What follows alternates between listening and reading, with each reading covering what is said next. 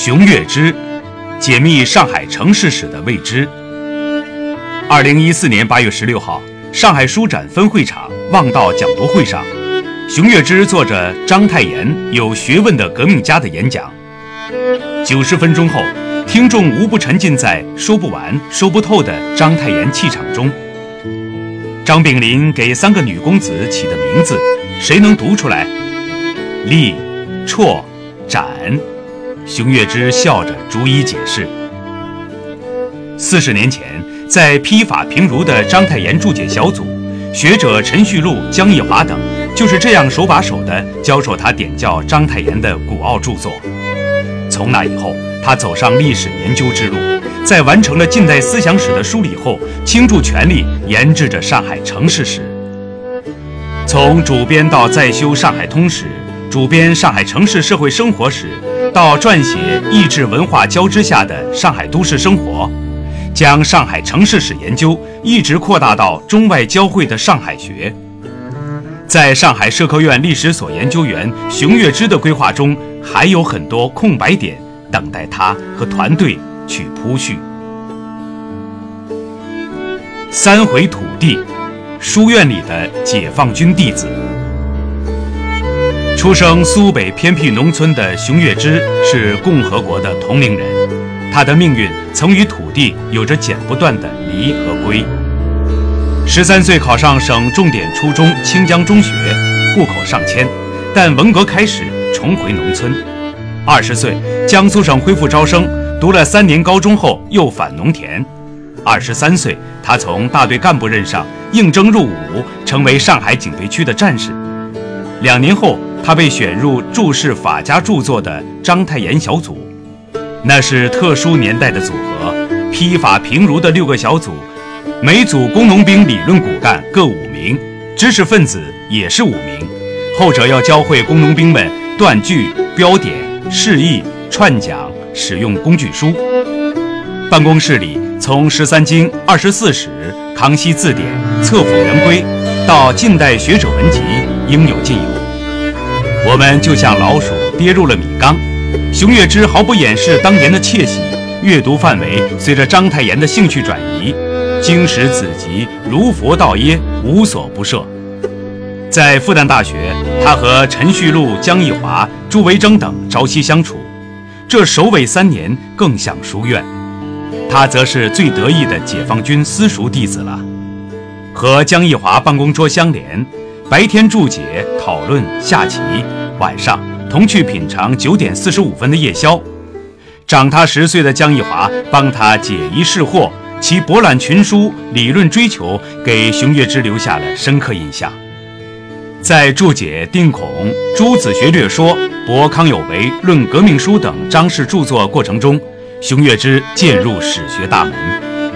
一九七六年复员后，二十七岁的他再度回乡，担任淮阴县县报通讯员。一九七七年恢复高考，他考入江苏省师范学院历史系。一九七八年又考入华东师范大学，成了陈旭路先生的研究生。从此，他再也没有回归土地。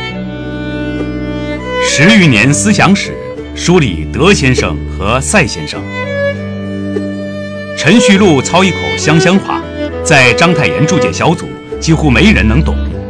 而第一次见到陈老的熊月之却能了然于心，原因是陈先生与熊月之中学老师的口音完全一样。相距三十一岁的同事成了忘年交。复旦校园三年的月下散步交谈，熊月之既沐浴陈老的古今贯通、思辨哲理，也享受着父爱般的循循善诱。陈先生对选题并无规定。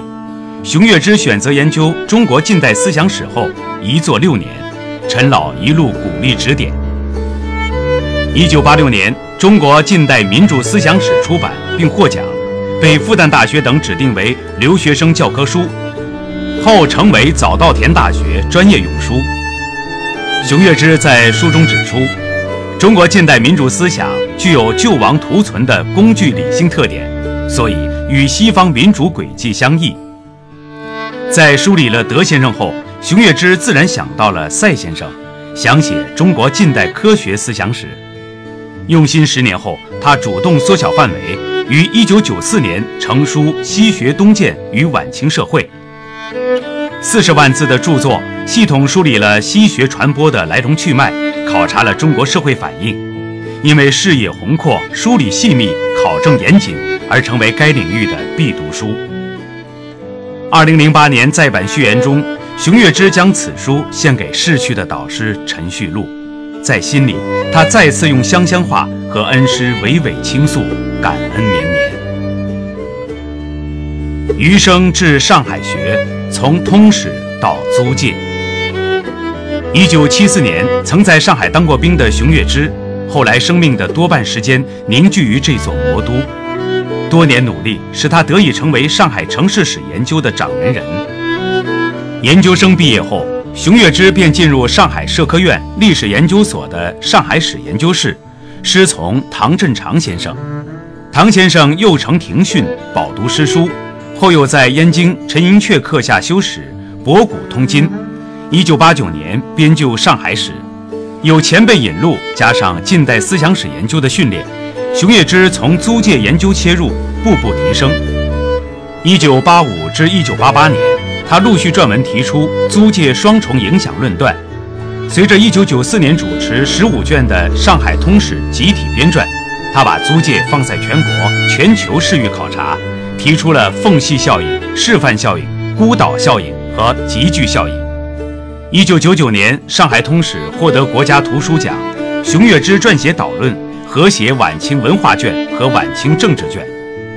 将于二零一七年竣工的《上海通史》的新版修订，时间上从一九九七年延续到二零一零年，范围从上海县拓展到中心城区，体力上融合中式纪传体和西式通史体。尤为重要的是，加入了更多海内外学者的最新研究成果，租界一章更为深刻。新世纪前后，随着史料不断发掘，上海史研究在海外汇聚成上海学。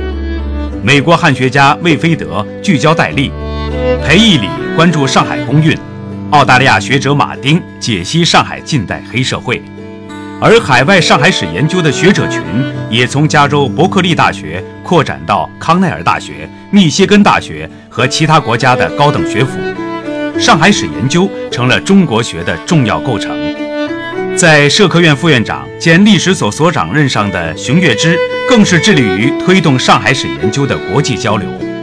比起已知的描述，熊月之十分重视那些被疏漏的未知的点和面。比如，华东医院的前身洪恩医院是美国人所建，犹太人哈同有着不凡的慈善业绩。梁启超在上海主办《食物报》的细节，李鸿章、泰戈尔都曾下榻的沧州旅馆的历史。研究生入学面试时，他曾说：“以后要写一百万字的章太炎研究。”在岳阳电话采访的那头，熊月之自嘲当年的无知。如今专注已超百万字，但未知似乎越来越多。今年上半年，熊月之受邀在德国爱尔兰根与二十多位学者一同参与经费高达一千两百万欧元的命理学研究。他的课题是。近三百年来，中国读书人的命理信仰，曾国藩、严复、陈寅恪、吴宓等近代人物又出现在他的视野中，而这些将丰富上海话式西化与阐释，挑战更在对未知的解密。